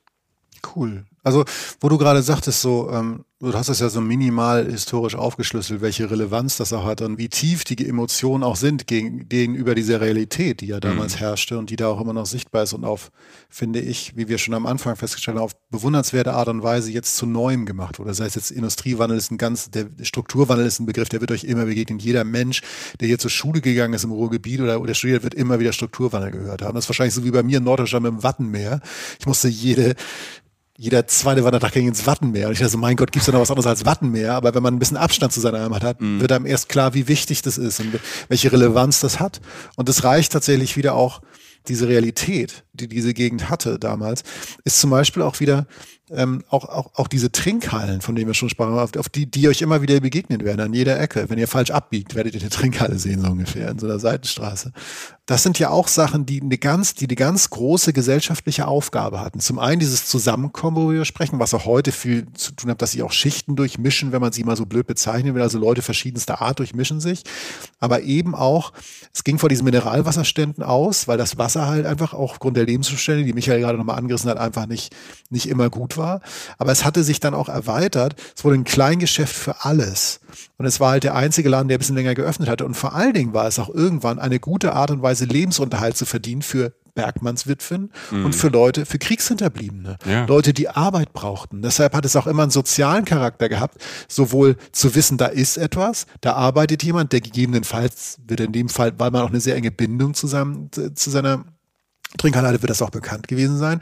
Und es war, man ging da dann auch hin. Und das ist vielleicht auch diese, diese ganz tiefe Verbundenheit zu diesem Trinkhallen, zeigt auch, dass diese Hochzeit war in den 60ern. Ne? Mm, ja, ähm, 50er, aber selbst, 60er, ja. Aber selbst als die Tankstellen kamen, die nachts immer geöffnet haben, selbst als die Supermärkte die Öffnungszeiten aufgeweicht haben und immer geöffnet haben, so wie heute, sind viele erhalten geblieben. Natürlich nicht so viele wie damals, aber es ist immer noch da. Und ich glaube, es wird niemals verschwinden, weil es halt ein lebendiges Stück Industriekultur ist. Und diese Tiefe, die diese Sache hat, die aus einer ganz ehrlichen, menschlichen Realität kommt, die findet ihr im Ruhrgebiet, finde ich, viel öfter als in ganz, als, als in vielen anderen Orten ja. in Deutschland. Nicht nur in Trinkhallen, auch in den Kneipen. Ne? Also, ja. ne? also Kneipen, Kneipenkultur, aber nicht jetzt nur in Alkoholiker- und Saufdingen, sondern äh, Kneipenkultur hat ähm, Wohnzimmercharakter, da passiert was, da holt mal jemand die Gitarre raus, da wird auch Musik gemacht, ne? Ruhrgebiet sehr, sehr musikalisch, ne? Voll. Ähm, in vielen Kneipen wird aufgelegt, ne? Äh, Grüße an Mike Litt, unseren Freund Mike Litt, der, ja. der kommt aus Bochum, ne? Ja. Klaus äh, Vier. Klaus lange, Vier, ne? Lange also, im Ruhrgebiet gewohnt. Lasse, jetzt. Lasse, Dortmund, äh, DJ Lasse, also wir kennen auch ein paar ähm, und das da trifft man sich, da, da geht man nach dem Tag nochmal halt kurz vorbei und ähm, ja, das hat nichts nur mit ähm, ich kipp mich weg zu tun, sondern einfach mit Begegnung, soziale Orte. Ja. Ich nenne, weil du jetzt gerade einen recht beschaulichen Ort genannt hattest, will ich noch mal einen zwischendurch nennen, also bevor wir zum großen Finale kommen, was witzigerweise Essen wird vielleicht, merken wir gerade. Ähm, noch eine Riesenstadt, die ähm, so viel zu bieten hat, kommen wir gleich zu. Ich will nur ganz kurz noch was einstreuen. Man denkt jetzt selten an beschauliche Orte, so wie du sie gerade beschrieben hast, aber es gibt zum Beispiel eine Stadt, die ich jetzt neu entdeckt habe, die heißt Hattingen. Mhm. Ähm, kleine Stadt im Ruhrgebiet, hat eine, eine unglaublich super süße Altstadt. Also es ist wirklich, ich bin da, es war eine normale Einkaufszone, so, die du kennst, stellst Auto ab, Wettbüro, sonst was, gehst irgendwie beim Tele Telekom, wie heißt das nicht, der Telekommunikationsshop, also nicht jetzt die Firma, die ich meine, sondern irgendein so Handyshop, gehst vorbei. Handyhüllen. Hast du eine neue Handyhülle geholt? Nein, ich habe meine, ich habe sie nicht verloren, ich habe ja, sie nicht weil Ich habe dir eine bestellt. Ja, die ist auch schön, die ist so liefgrün, vielen Dank. Die ist so liefgrün, die ist nachhaltig und alles ja. mögliche. Verlier die bitte nicht. Nein, habe ich auch nicht. Ich muss jetzt nicht gleich wieder Vorwürfe machen. So. Stimmung ist im Arsch. Wir hören jetzt auf. Ja. Also entschuldigt uns mal kurz, ich Tschüss. mach mich eben frisch. Ja. So, nein, aber du gehst um eine Ecke und stehst in dieser super sü süßen Altstadt von Hattingen. Es war wirklich, es war Abend, es Mhm. war schon dunkel geworden, wie gesagt im Herbst, wurde recht früh dunkel. Viele alte Fachwerkhäuser, also weiße Häuser mit so dunklen Holzstreben, total teilweise schräg und verwachsen schon. Dann weißt du, was ich meine, wenn die Ja. Häuser so ein bisschen absenken an der einen Seite, an der anderen, aber es gehört irgendwie zusammen und fällt irgendwie nicht um. Also was keine Architektur herstellen kann, eine Stabilität, die nur über, sowas kann nur über Jahrhunderte entstehen sozusagen. Direkt in der normalen Innenstadt und man ist da wirklich für so ein paar verwachsene Blockweit in so einer ganz anderen Welt. Also eine wunderschöne, beschauliche, ähm, ja, Altstadt-Fachwerkhauswelt. Und wenn es da ruhig wird, ist es wirklich schön. Da gibt es so ein paar Operkneipen, von denen du sprachst. Da siehst du dann hinter den kleinen alten Fenstern, siehst du dann so dieses warme Licht, wo so ein paar stattliche Menschen dann irgendwie auch noch irgendwie ein Bierchen trinken oder so. Es gibt aber auch sehr gute kleine neue Cafés. Es gibt Einzelhandelsgeschäfte, Weinbars. Also eine ganz andere Ecke. Das ist zum Beispiel so, wenn man so abends denkt, wo soll ich mal hingehen, dann kann man da wirklich schon ein bisschen flanieren, so mit der Familie oder mit den, mit den, mit den Liebsten oder alleine und kann dann da äh, schön was essen gehen. In wirklich in einer sehr heimlichen, dörflichen Atmosphäre, die man jetzt auch gar nicht so auf dem Schirm hat, wenn man ans Ruhrgebiet denkt. Da gibt es so ein paar Orte im Ruhrgebiet. Wetter zum Beispiel, finde ich auch. Toller Ort. Auch so ein Ort, wo so ein bisschen Fach, mir, ja. Fachwerk ist. Du hast oben die Burg. Total hast, süß. Total süß. Da ne? ist so ein, da ist so ein See, den du umwandern kannst. Genau. Ich weiß gar nicht, wie das ist. Oh Gott. Ähm, ich weiß nicht, ich weiß nicht, wie der heißt. Sag mal, ich, wir gucken, wir gucken ganz schnell. Ja, du hast ja da irgendwo in Wir der gucken ganz schnell, wir irgendwo, ne? Da ist, wird tatsächlich eine kleine, eine kleine Burg. Ich war da mal an so einem, an so einem Frühlingstag. Da ist ein unglaublich schöner ähm, Kirschbaum gewesen mit so Kirsch. Also ich kam mir vor wie in Japan kurz. Hier ist ein wunderschönes Bild. Und da kannst du um den See rumwandern. Wetter an der Ruhr, ja. Wetter an der Ruhr. Und da ist ähm, lustigerweise, ich finde gerade gar ist es nicht. die Ruhr selbst? Ich glaube, das ist die Ruhr einfach, selbst, das ne? ist die Ruhr einfach selbst. breiter, ja. Und da ist die sehr breit. Und da kann ich noch ähm, sagen, da ist äh, oben, Wetter ist ganz schön, man hat einen tollen Ausblick ähm, von der Burg runter. Mhm. Und gegenüber, über der Ruhr, wo die so breit ist, die aussieht, wo Jochen dachte, es wäre ein See, ist einmal ein ganz, ganz cooler Campingverein. Ja. Ne? Also ein ganz guter Campingplatz auch, kann man sich voranmelden. Das sieht sehr schön aus, man guckt da auf Wetter. Und von da aus kann man wunderbaren Spaziergang machen zum äh, Wasserschloss Wertringen. Da ist so ein ganz süßes kleines Wasserschloss mit einem kleinen Museum, so ein Urzeitmuseum, vor allem für Kinder, weil da gibt's so viele Urzeitfunde und alles Mögliche in der Region. Also Wasserschloss Wertringen gegenüber von Wetter an der Ruhr. Ist schön am Wasser, schöner Campingplatz, ähm, kleines Café gibt's da auch noch. Also das ist auch eine schöne Ecke, um drei, vier Stunden einfach was zu machen. Voll. Ähm, Hattingen hatten wir. Ähm, wir machen nicht viele Essenstipps. Das Restaurant Diergard in Hattingen, etwas außerhalb, also so an der Autobahn, an der Autobahnauffahrt. Super cooles, traditionelles westfälisches Restaurant. Also die machen dann so die Gänsezeit, feiern sie dann oder so. Ich habe da aber auch ganz abgefahrene Sachen gegessen, wie, wie eine Pho. Also halt eine Vietnam- Vietnamesische ja, Pho hast du da Ja, gegessen? nach Art des Cool. Hauses, eine Bouillabaisse aus Frankreich, mega best, eine der besten Bouillabaisse, die ich jemals gegessen habe, also Fischsuppe. Du hast zwei Suppen gegessen, Alter. Ich habe, das war Suppenday. ja. Ich hatte so Bock auf Suppe. Ich hatte so Bock auf, und es waren richtig geile Suppen. Das eine war halt dieses asiatisch mit diesem Twist da von, von Diergard halt noch mit dabei. Und Ja. die, die, und die, Ich lass mir das reinlaufen. Ich heiße Jochen Schliemann und ich stehe auf Suppe. ich, ich war der Suppenmann an dem Tag. Oh, meine Güte. Rustikal, stabil, bodenständig, Diergard, tolles Restaurant. So. Ähm, wo wir gerade von Essen reden. Du bist der Gott der Übergänge. Ich weiß, wo du ne? hin möchtest. Ich muss ins Fernsehen. Möchtest du nach Essen? Ich möchte nach Essen. Stark. ähm, zum Ende aufgehoben. War alles nicht so geplant, aber es passt sehr gut. Ich rede vom ähm, Seerosenteich von Monet. Ja, habe ich im Kopf? Ja. Ja. Also eines der berühmtesten Motive von Monet. Ich rede von Künstlern wie Gauguin, von Van Gogh, Picasso, also ganz große Salvador Dali. Habe ich auch schon mal gehört, ja, ja. Also Dix, ver, veralber mich jetzt nicht. Ich war, ich war konsterniert, was da hing, denn wir sind im Volkwang Museum in Essen. wow, das hängt alles in dem Museum. Das hängt da. Teilweise in permanenten Ausstellungen, teilweise Ja, in Wechselausstellungen. Jetzt gerade eine Expressionismus-Ausstellung. Wir sind ähm, im Herbst 2022. Volkwang Museum kennen, glaube ich, Kunstkenner so den Namen. Das ist schon ein großer Name. Die haben Weltwerke im Besitz, das habe ich schon gesagt, haben sie über die Jahre, Jahrhunderte fast angekauft, also über die Jahrzehnte mindestens. Und es ist einfach eins, finde ich, der Museen in Deutschland, vom Niveau her, sagen wir, von den Namen her. Und es ist etwas, was man besuchen sollte. Und das ist auch im Ruhrgebiet.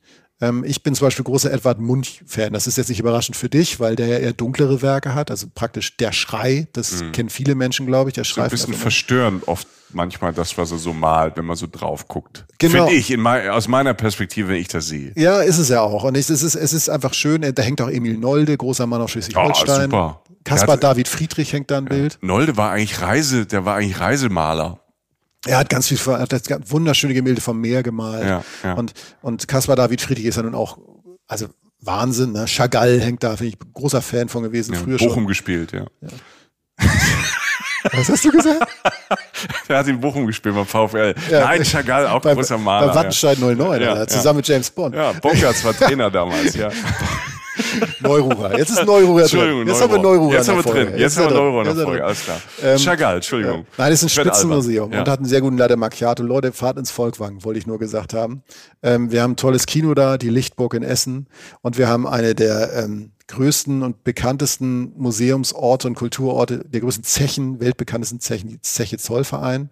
Ich möchte es kurz, zumindest noch wieder kurz, das kurz zu erwähnen, es zeigt schon, auf welchem Niveau wir unterwegs sind. Es ist ein riesiges Zechengelände mitten in der Stadt Früher härteste Arbeit, heute Industriedenkmal, hat ein fantastisches Museum, das Ruhrmuseum. Du kannst da Naturwanderungen machen, weil das Areal so groß ist, dass die Natur es zurückgewinnt. Du hast Influencerorte, du hast da kleine Restaurants. Ähm, ich kann nur das wiederholen, was ich schon mal in der Folge irgendwann mal über diesen Ort gesagt habe. Wenn ich auf einer China-Rundreise an der an der Zeche Zollverein vorbeikommen würde, ich würde nach Hause fahren und würde allen Menschen davon erzählen, würde sagen, sowas habt ihr noch nicht erlebt. Und wir reden von Essen von der mhm. Stadt, ne, die sicherlich in den größten Städten Deutschlands immer auftaucht, manchmal sogar in den Top 5, glaube ich sogar. Ja, ich glaube, Essen ist, glaube ich, ist keine Millionenstadt, hat aber, glaube ich, so knapp 600.000. Also ja. ist einer der größten Städte, ich glaube, vielleicht ja. 5, 6, 7. Ja. Und die anderen haben größere Strahlkraft, München, Berlin, Hamburg. Aber Leute, das ist dick und das sind mindestens zwei bis drei Tage, die ihr in so einer Stadt zubringen können. Bevor wir zu einem kleinen Gastauftritt kommen. Oh ja, es gibt hier, wir haben ja noch, ja. wir haben ja noch jemand äh, Prominentes, eine oh, Freundin ja. von Reisen Reisen. Die perfekt etwas auffüllt, was uns noch gefehlt hat. Das da waren wir beide nicht, wir ja. wollten eigentlich beide hin, wir haben es nur nicht geschafft. Genau, und in der Nähe dieses Ortes, zu dem wir gleich kommen, liegt eine Stadt, die euch alle, auch wieder, auch wieder ganz bizarr, jedem schon mal begegnet ist, der einmal Bahn gefahren ist. Hamm. Hamm. In Hamm werden die Züge geteilt. Ja. Freunde von mir sagen, in Hamm kann man rauchen. In Hamm, ich habe in Hamm auch, muss ich zu, ich habe in Hamm schon mal geraucht, weil die Zugteilung irgendwie acht Stunden gedauert hat. Ja, ja. Manchmal zehn Minuten heißt es, wenn sie rauchen wollen, rauchen sie jetzt und alle ja. gehen raus und rauchen. Wenn die Zugteilung tatsächlich mal so zwei Stunden dauert, direkt am Bahnhof in Hamm liegt das Gustav Lübcke Museum. Ein wunderschönes Museum, tolle Architektur, sehr schöne Ausstellung, hat die größte Sammlung altägyptischer Kunst im Ruhrgebiet, auch ein sehr gutes Café. Und wer es richtig abgefahren braucht, äh, wer mal richtig lange geraucht hat, sozusagen, es gibt einen Hindu-Tempel in Hamm. Ach, davon habe ich gehört. Da bin ich schon vorbeigefahren, glaube ich. Von weitem habe ich den schon gesehen. Ja, Kann das sein? Von der Autobahn? Man denkt, man denkt, es stimmt irgendwas nicht. Ja. 2002 gebaut, also vor 20 Jahren, war damals der zweitgrößte hinduistische Tempel in Europa. Nur mhm. London lag davor. Wir reden von Hamm. ja. Ne? Und gewidmet der hinduistischen tamilischen Göttin der Barmherzigkeit irgendwie. Tempelfeste ziehen weltweit, also aus der gesamten Welt über 10.000 Leute an. Und die Waschung der Göttin finden statt im Datteln-Hamm-Kanal. Also es ist wirklich absurd. Stark. Ne? Aber das ist ein super Service, wenn ja. man wirklich mit der Bahn, wenn ihr mal feststeckt in Hamm. Und das, das, das ist ja, ja, schon mal passiert. Einfach für eine Stunde, zwei. Es sind das ja mega Tipps, einfach mal in Hamm eine Auszeit. Genau, das Museum ist eine Stunde, der Hindu-Tempel ist ein bisschen weiter weg. Das ist eine aktive religiöse Stätte, aber es werden jeden Tag Führungen angeboten. Das wollte ich noch erwähnen.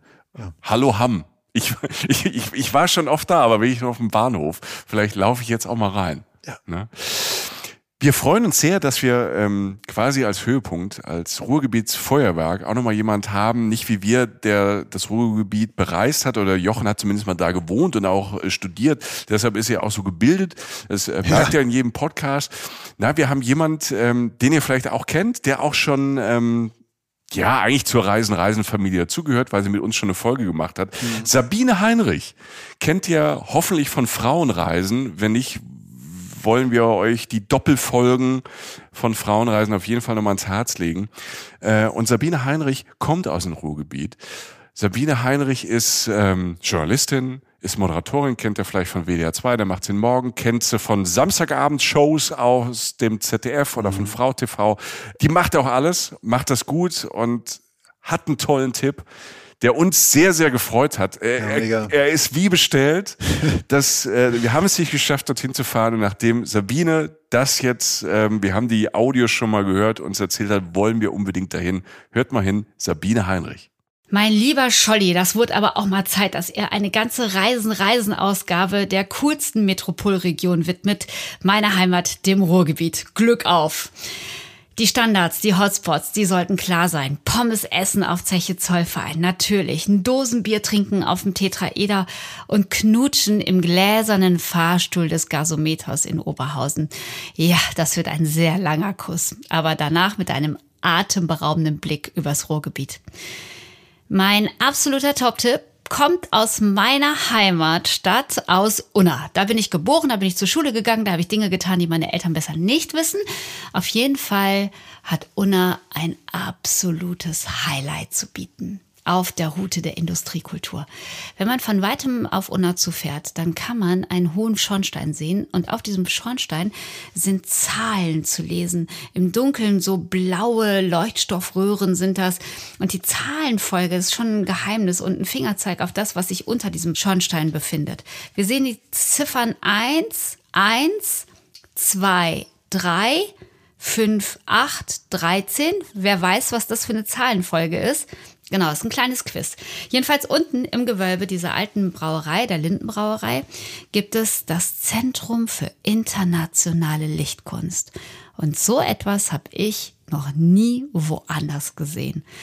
Es geht los im Keller und man geht über Stege durch ein Heinrich Heine Zitat. Das heißt, die Wörter, die Buchstaben, die sind so aus Leuchtstoffröhren geformt und man kann dieses Zitat erleben. Und danach gibt es verschiedene Räume, Gewölbe, die ja immer ganz unterschiedliche Lichtstimmungen haben und richtige Kunstwerke sind. Und wenn ihr das besucht habt und das so richtig erlebt habt, das ist einfach ein schönes Gefühl. Ich bin wirklich stolz drauf. Geht ihr danach hoch ins Schalander, trinkt ein Lindenbräu und denkt an mich. Viel Spaß. Glück auf! Danke, Sabine. Da waren tatsächlich jetzt von den kleinen Tipps, die du zwischendurch noch gegeben hast, ein paar Sachen dabei, die wir ja auch beackert Ja, haben in ja, dieser Folge. ja. Super cool. Lichtkunst Unna ist mega von allem, was ich gehört habe. Wir haben es diesmal nicht hingeschafft und ich war so froh, als Michael mir schrieb, Sabine will unbedingt Lichtkunst Unna machen. Das geil. Das macht die Folge perfekt. Wir sind jetzt praktisch am Optimum angekommen. Ich hoffe, wir hoffen, dass wir ein Licht auf diese Ecke der Welt, das Ruhrgebiet, ähm, werfen durften, dass wenn diese Folge übersetzt wird, sie endgültig in den weltweiten Top Ten Listen der Reiseziele auftaucht. Verdient hätte sie es allemal. Und dass euch vielleicht auch, also diese Folge, dass sie euch vielleicht ein tieferes Bild vom Ruhrgebiet gegeben hat und vielleicht die Besonderheit dieser Region und vor allem diese unglaublich vielen extrem hochwertigen Erfahrungen, die man dort kultureller oder Natur oder kulinarischer Art machen kann, vielleicht ein bisschen näher gebracht hat. War ein unendlich langer Satz, aber mir war das irgendwie wichtig. Punkt. Hoffe ich sehr. Ich fand, das einen schönen Satz und ähm, ja, es ist auch praktisch. Auch e- egal, ob ihr aus aus Österreich, der Schweiz oder aus ähm, Sachsen kommt. Man kommt mit dem Zug da wunderbar hin. Es ist wunderbar angelegt in der Mitte Europas. Ähm, man kommt von allen Seiten rein, man kommt von allen Seiten raus. Ähm, es ist ein, es ist dazu kann man auch sagen, so am Schluss, uns geht's ja nicht immer, uns geht's ja mehr um Inspiration als jetzt ums Geld, aber man kann dort relativ nicht billig, aber günstig Ja. Urlaub machen. Es ist kein, keine überteuerte Region. Es gibt ähm, für alle Preisklassen was. Und äh, es gibt genug auch ähm, Hostels, Jugendherbergen, ähm, auch Ja. tolle Hotels, ähm, Ja. Pensionen, kleinere Hotels, ähm, sehr persönliche Familienhotels. Also es ist wirklich eine tolle Reiseregion. Sie ist groß, sie ist vielfältig, für jeden was dabei. Ich finde mit Kindern ein Traum. Ja. Ähm, es ist eine super Familienreise ähm, dorthin ins Ruhrgebiet, aber auch für, sag mal, wenn ihr, wenn ihr sagt, ähm, wir wollen ein bisschen reisen, wir wollen aber auch Party machen. Ruhrgebiet ist voll mit geilen Clubs. Ähm, in jeder gibt- Stadt könnt ihr eine Abend feiern. in jeder Stadt so. gibt's Clubs, es gibt mega viele Konzerte, Ja. Festivals, also es ist wirklich für jeden und alles was dabei. Jochen und ich fühlen uns da sehr, sehr wohl. Wir sind auch sehr gespannt ähm, über eure Erfahrungen mit dem Ruhrgebiet. Also feedbackt uns das äh, gerne zurück über Instagram oder Facebook zum Beispiel. Oder schreibt uns und äh, wenn ihr noch Tipps fürs Ruhrgebiet habt, vielleicht seid ihr aus dem Ruhrgebiet oder seid schon da gereist und es war jetzt irgendwas nicht dabei, was bestimmt sein Extrem kann. gut sein kann. Was gut sein kann. Dann schreibt es aber bei Instagram. Also schreibt es bitte unter unsere Posts, dass die Leute es mal mitkriegen. Also empfehlt uns Sachen, nehmt's, macht eine Story, taggt uns, da kriegen auch die anderen von der Reisen, Reisen Community das alles mit. Ja, und wenn ihr, äh, wenn euch das irgendwie gefallen hat, gebt uns auch gerne Sterne, bewertet uns bei den Portalen, sei es Apple, Spotify oder was auch immer. Besucht auch gerne mal unseren Blog. Ähm, Newsletter, ja, Newsletter. Bestellt unseren Newsletter. Wir haben einen super coolen Newsletter. Das Newsletter-Magazin. Ähm, kommt monatlich raus. Da sind kleine Interviews drin. Da sagen wir auch, welche Folgen als nächstes kommen. Also wirklich so Geheimwissen, Extrawissen, Tiefe, Spaß, Nachdenkliches und so weiter. Es macht mega Spaß, diesen Newsletter zu erstellen in unserem kleinen Team, was wir inzwischen sind. Und ja, ich, das, was du gerade gesagt hast, ist tatsächlich so. Es ist, es ist ein, ein Konglomerat aus vielen Highlights, bei dem jede und jeder seinen Weg, ihren oder seinen Weg durchfinden kann. Sei es über Party, Museen, Fußball, baut es um Fußballspiel, baut es um Museumsbesuch, baut es um eine Radtour, baut es um Essen gehen. Egal. Ähm, diese Region ist Top 1 Reise wertig. so. Das lasse ich jetzt so stehen. Ich danke euch für euer Interesse. Empfehlt uns äh, gerne weiter, aber vor allem macht es gut, reist gut, nehmt uns, wenn ihr wollt, mit. Bis bald. Ciao, Leute. Reisen, Reisen. Der Podcast mit Jochen Schliemann und Michael Dietz.